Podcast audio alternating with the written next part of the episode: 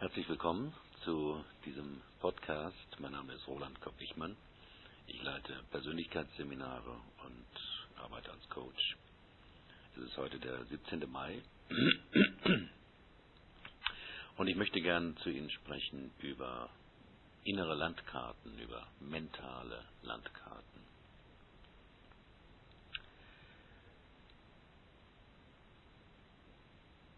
Wir können uns nicht auf die Welt direkt beziehen. Wie die Welt wirklich ist, das wissen wir nicht. Und gleichzeitig müssen wir natürlich dauernd, von Geburt an, mit dieser Welt interagieren, mit den Menschen, bestimmten Situationen. Und da wir aber die Welt nicht kennen, wir aber mit der Welt umgehen müssen, mit dem, was wir in der Welt vorfinden, brauchen wir mentale Landkarten. Das ist einfach von der Natur, der Evolution so eingerichtet, übrigens nicht nur natürlich bei Menschen, sondern auch bei Tieren, dass wir uns ein Bild von der Welt, von der Realität machen. Und zwar ganz automatisch. Wir brauchen gar nicht viel darüber nachzudenken. Das ist ein automatisierter, unbewusster, mentaler Vorgang, dass wir uns ein Bild von etwas machen. Und wir verhalten uns aufgrund dieser mentalen Landkarten. Das heißt, diese Landkarten strukturieren unsere Wahrnehmung. Sie sagen uns praktisch, was das ist und wie wir uns zu verhalten haben. Also ob das jetzt positiv ist oder negativ ist, all das ist in diesen Landkarten vermerkt. Dieser Prozess beginnt schon sehr, sehr früh letztlich schon in der Kindheit, schon ab der Geburt, wahrscheinlich sogar schon früher, ähm, dass das Kind erlebt, womit es zu tun hat. Die allerersten Interaktionen sind hierbei wichtig. Aber davon ein bisschen später. Davon mehr ein bisschen später.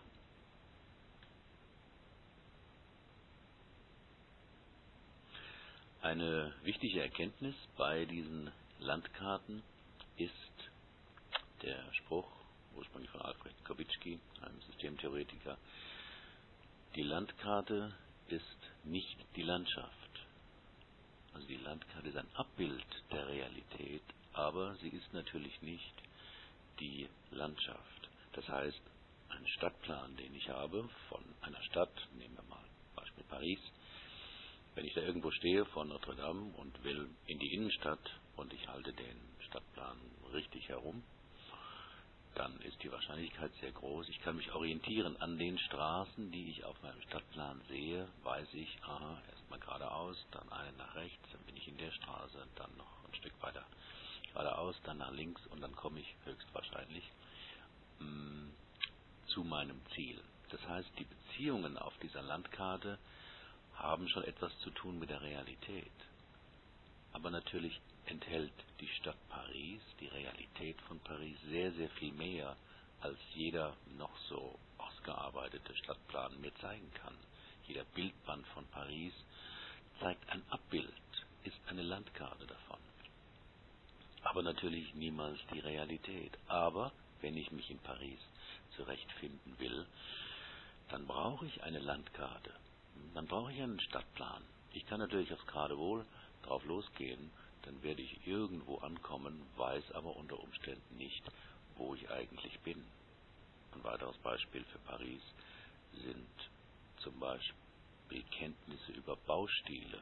Wenn ich über, ich sag mal, Baustile von Kirchen keine Ahnung habe und ich sehe verschiedene Kirchen, dann fällt mir nichts Besonderes daran auf. Wenn mich jemand fragen würde, was fällt dir auf in dieser Kirche im Gegensatz zu dieser Kirche, würde ich sagen, hm, haben beide einen Turm und hinten da so ein langes äh, Gebäude und haben Fenster hm, und eine Tür oder mehrere. Aber mehr könnte ich nicht sagen.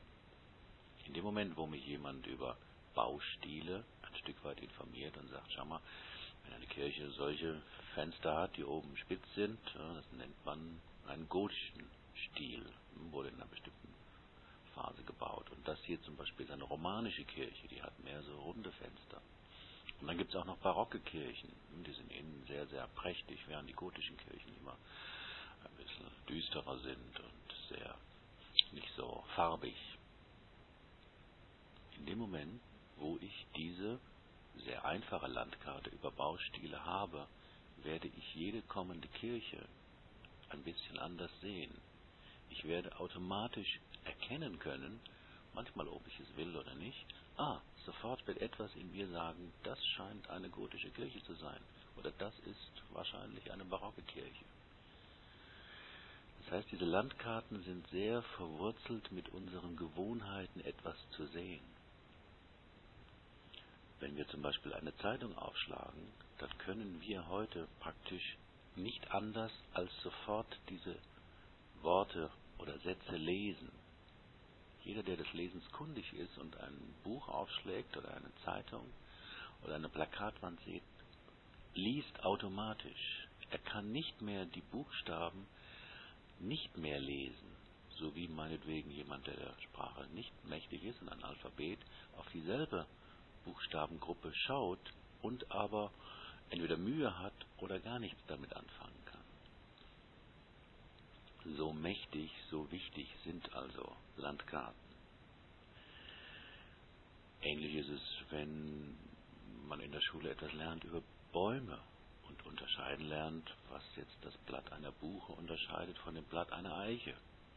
In dem Moment, wo jemand in den Wald geht, automatisch passiert etwas, dass jemand sieht, ach, da vorne steht eine Eiche. Jemand, der diesen, diese Landkarte nicht hat, kann das nicht tun, sondern wird sehen, da steht ein Baum, kann ihn vielleicht ein bisschen besser beschreiben. Das zeigt natürlich gleichzeitig auch den Nachteil. Das heißt, diese Landkarten können wir schlecht auf die Seite legen, sondern automatisch sehen wir dann nur noch Buchen und Eichen und vielleicht betrachten wir gar nicht mehr die Schönheit dieses individuellen Baums. Anderes Beispiel für Landkarten sind Weinsorten. Im Moment, wo ich wenig Wein trinke, kann ich vielleicht Rotwein und Weißwein unterscheiden, auch vom Geschmack her. Wenn ich mich da ein bisschen kundig mache, weil mir das gefällt, kann ich mit der Zeit lernen, meinetwegen einen Bordeaux zu unterscheiden von einem Cabernet. Und das werde ich nicht mehr verlieren. Ich kann sogar eine Blindverkostung machen und kann allein vom Geschmack erkennen, ob das jetzt ein Wein aus Frankreich ist oder aus Chile oder aus der Toskana. Zu diesen Landkarten ist jeder Mensch fähig. Es ist eine Fähigkeit im Gehirn. Im Gehirn werden einfach bestimmte Nervenverbindungen miteinander geschaffen. Und je öfter ich das tue, umso stabiler werden diese Nervenverbindungen. Jeder von Ihnen kennt wahrscheinlich die äh, Fernsehsendung Wetten das. Da sieht man immer wieder Leute, die Spezialbegabungen, so will ich es mal nennen, haben, was ein anderer Mensch so nicht könnte. Wenn man das genauer untersucht, was können die eigentlich, dann haben die auf einem ganz bestimmten, engen, eng umgrenzten Gebiet eine sehr ausdifferenzierte Landkarte. Vor Jahren war mal jemand, der konnte unterscheiden, wenn man die, wurden 10, 15 Autos auf die Bühne gefahren und die Aufgabe war, dass immer die Fahrertür zugeschlagen wird und dieser Mann saß mit ähm, verbundenen Augen daneben und konnte unterscheiden, was ist das jetzt für ein Auto, was für ein Modell, ich weiß nicht, ich glaube, er konnte sogar noch ungefähr das Baujahr bestimmen. Also etwas, womit unser einer in der Regel überfordert wäre. Wir könnten vielleicht noch mit verbundenen Augen unterscheiden, ja, das hat ein kleineres Auto zu sein, ein billigeres Auto oder eine schwere Limousine. Aber ob das jetzt ein BMW war oder ein Mercedes oder ein Jaguar oder welches Modell, wir haben diese innere mentale Landkarte nicht zur Verfügung. Aber angenommen, das würde uns interessieren oder wir fänden das sinnvoll, dann könnte man sich das in einem monatelangen Training wahrscheinlich beibringen.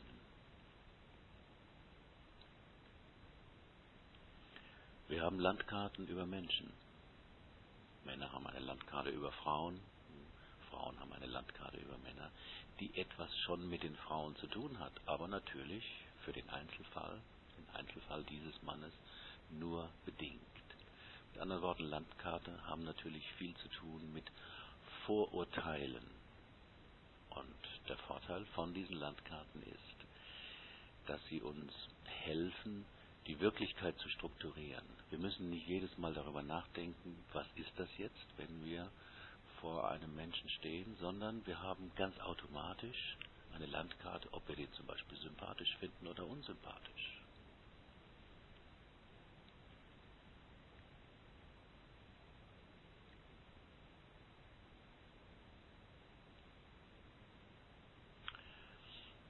Vorhin habe ich gesagt, ein wichtiger Satz in diesem Zusammenhang ist, die Landkarte ist nicht die Landschaft. Also unser Bild von der Realität, von einem bestimmten Aspekt von der Realität, ist nur eine reduzierte Form der Realität. Das ist eine hilfreiche, ein hilfreiches Bild, hoffentlich, aber es ist nicht die Realität. Die Speisekarte ist nicht die Speise. Das heißt, wenn ich eine Speisekarte ähm, lese, dann muss ich schon mal eine Erfahrung damit gemacht haben, sonst weiß ich nicht, was das ist. Wenn ich da lese, Pizza vier Jahreszeiten, dann muss ich schon mal entweder gehört oder geschmeckt haben, wie das ist, ne? denn sonst kann ich mir nicht vorstellen, wie eine Pizza nach vier Jahreszeiten schmecken soll. Das macht ja erstmal keinen Sinn. Sondern ich weiß dann, ah ja, das ist irgendwie unterteilt in vier verschiedene Teile und da sind verschiedene Gemüse- oder Käsesorten drauf. Ähnlich, wenn ich lese, es gibt in diesem Restaurant Frühlingsrollen.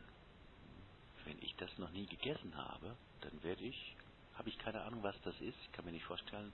Eine Rolle kann ich mir noch vorstellen, aber eine Frühlingsrolle, nach was das schmecken soll. Ich werde meine Begleitung fragen oder den Ober, sagen Sie mal, was ist das? Und erst in dem Moment, wo ich eine Erfahrung gemacht habe, habe, wo ich das also mal gegessen habe, weiß ich, was eine Frühlingsrolle ist. Ich brauche diese innere Landkarte. Deswegen funktioniert das mit Speisekarten. Und wir essen nicht die Speisekarte, sondern es ist nur ein Abbild. Bei einer Speisekarte ist das ja ziemlich klar, aber bei unseren anderen mentalen Landkarten ist das nicht so klar. Das heißt, wir kriegen immer dann Probleme im Leben, wenn wir die Landkarte und die Landschaft verwechseln. Wenn wir also glauben, die eigene Landkarte, das Bild, das ich mir von der Realität gemacht habe, so sei die Realität. Ich mache mir beispielsweise ein Bild von einem Menschen und das funktioniert in bestimmten Bereichen und in einem bestimmten Bereich funktioniert es vielleicht nicht mehr. Dann ist sehr häufig die Reaktion von uns, dass wir glauben, das passt nicht zu ihm. Mein Bild von, es passt nicht zu meinem Bild von diesem Menschen, weil er sich anders verhält. Aber die Landkarte ist nicht die Landschaft.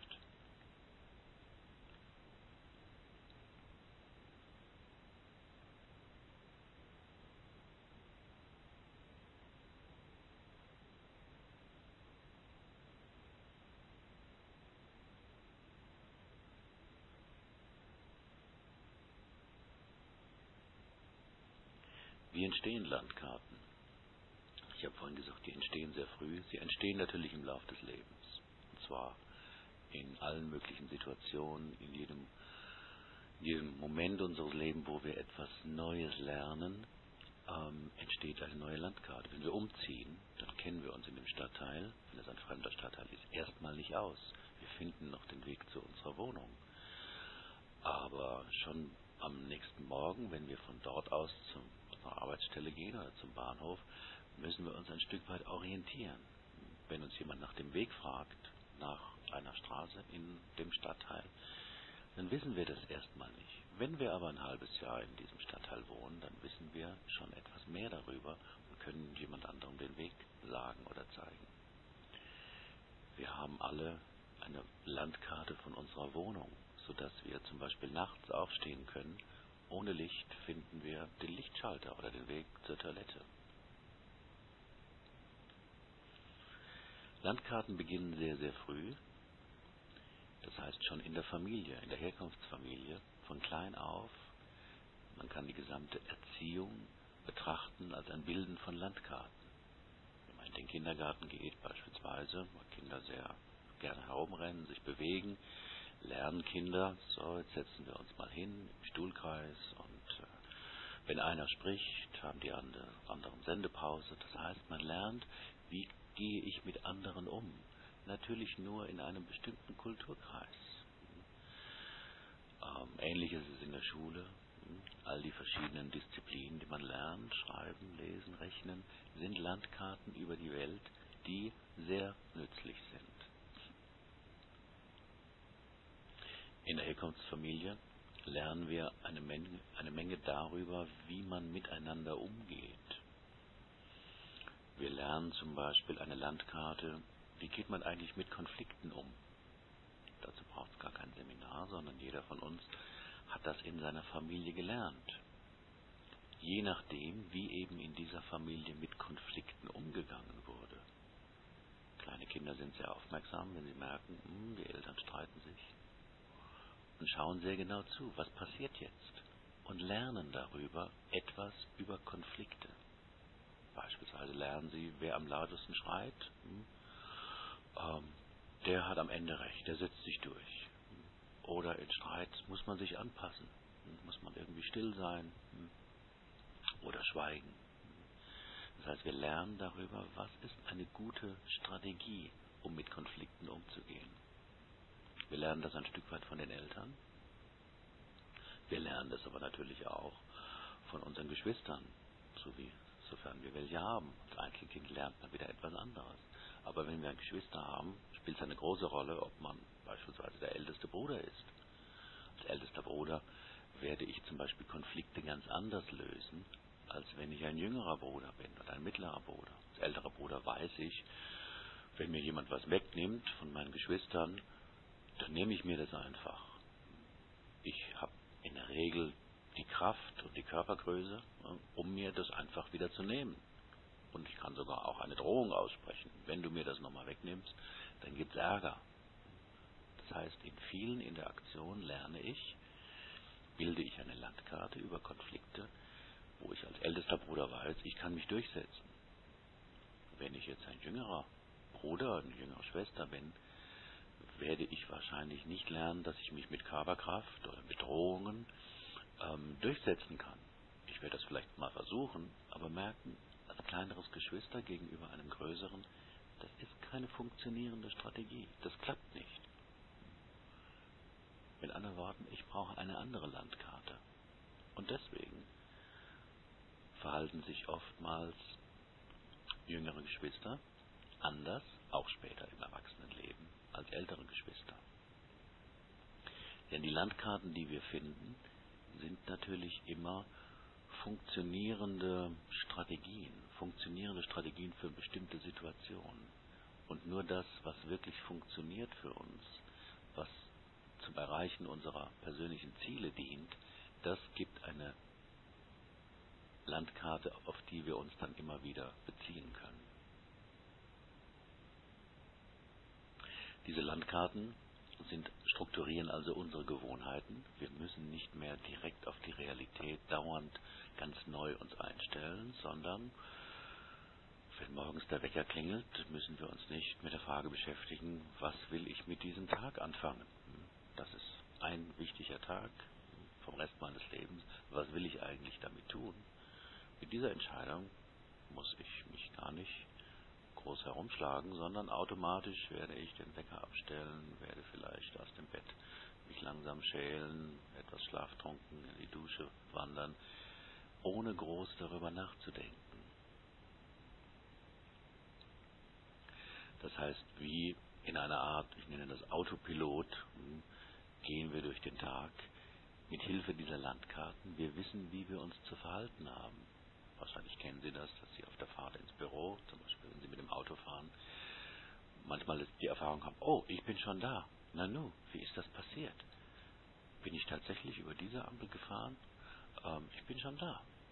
Das heißt, etwas in uns hat uns aufgrund unserer mentalen Landkarte dorthin gebracht, wo wir hin wollten, zum Arbeitsplatz. Aber wir haben gar nicht so sehr auf den Straßenverkehr geachtet und haben trotzdem alles richtig gemacht. Haben keinen Unfall gebaut.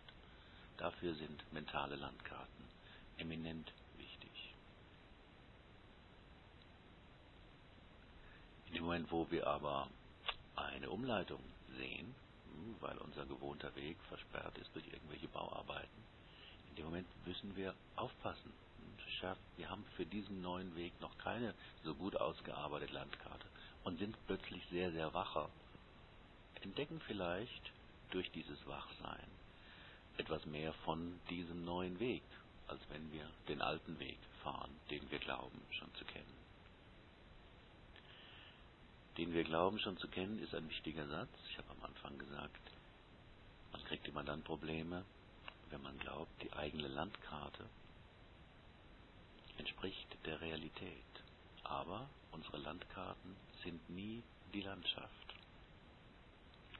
Das heißt, wenn ich mich im Leben auf meinem Weg irgendwo verirre, wenn ich irgendwo ankomme, wo ich nicht hin möchte, ist immer meine Landkarte falsch, nicht die Realität.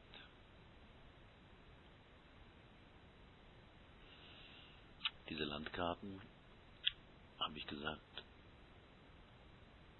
sind in unserem Gehirn verankert, praktisch über Nervenverbindungen. Und je öfter ich etwas tue, umso stärker wird so eine Nervenverbindung. Man kann sich das vorstellen, dass in unserem Gehirn ein Netz ist von vielen Verbindungen, wie ein Straßennetz. Und das, was wir täglich tun, jahrelang, das ist eine sehr stabile Verbindung in uns. Es ist wie eine Autobahn im Gehirn. Das hilft auf der einen Seite sehr, dass wir überhaupt nicht darüber nachdenken müssen. Wir müssen nicht darüber nachdenken, wie wir uns die Zähne putzen, wenn Sie ein kleines Kind haben und sehen, dem das versuchen, dem das erste Mal beizubringen, dann merken Sie, wie ungelenk das ist, wie konzentriert das Kind sein muss, um diese Bewegungen mehr oder weniger richtig auszuführen. Es hat noch keine Landkarte. Wenn aber dieses Kind 100 oder 1000 Mal oder 10.000 Mal seine Zähne geputzt hat, dann könnte es im Prinzip dabei Zeitung lesen. Es braucht nicht mehr darüber nachzudenken, wie mache ich das. Der Vorteil ist also, solche Landkarten helfen einem, bestimmte Vorgänge zu automatisieren, sodass wir sie wie im Schlaf beherrschen. Aber Vorteile sind auch im entsprechenden Kontext immer Nachteile. Das heißt, dieses Strukturieren der Realität bedeutet natürlich auch, dass wenn wir es ändern wollen, das nicht so einfach ist. Es ist sogar sehr schwer, eigene Gewohnheiten zu ändern. Wenn Sie bisher immer Ihre Zähne mit der rechten Hand geputzt haben, versuchen Sie es mal mit der linken Hand. Sie werden sich fühlen wie ein Kleinkind, das zum ersten Mal ähm, das lernt. Nicht, weil Sie das nicht könnten, sondern weil Sie noch keine letztlich motorische Landkarte dafür haben. Wie muss ich denn meinen Arm, meine Finger, diese Zahnbürste führen, damit ich das mit der linken Hand kann? Aber wenn Sie sich den rechten Arm gebrochen haben, und das ist ein bisschen langwierig, werden Sie wahrscheinlich in dieser Zeit, ähm, wenn Sie dann gezwungen sind, mit der linken Hand viele Verrichtungen des täglichen Lebens zu machen, werden Sie das lernen.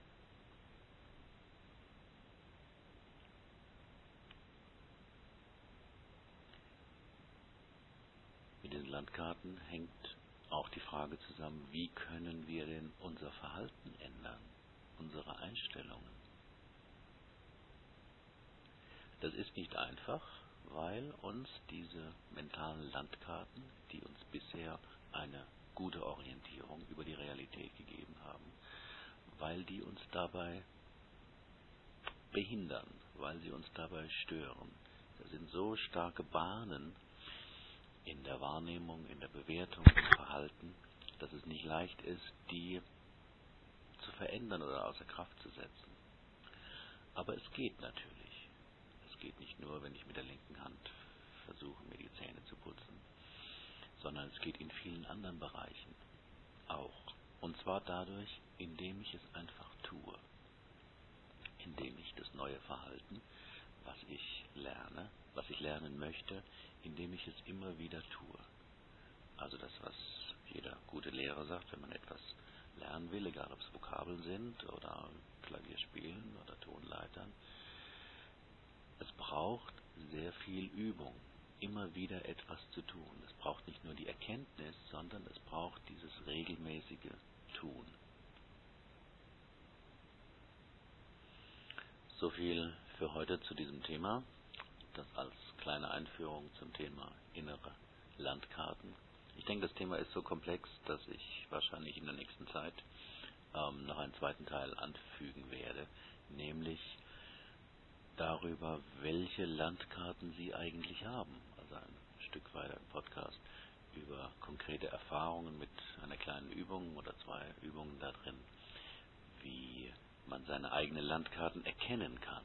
Dazu braucht es einen Zustand der inneren Achtsamkeit, ähm, also eine Aufmerksamkeit, eine geschärfte Aufmerksamkeit nach innen.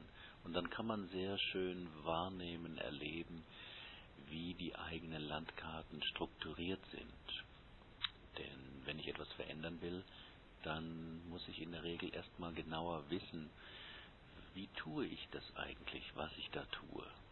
Das heißt, ich muss hinter das Geheimnis dieser Landkarten kommen, ich muss sie kennenlernen, um neue Wege einzeichnen zu können.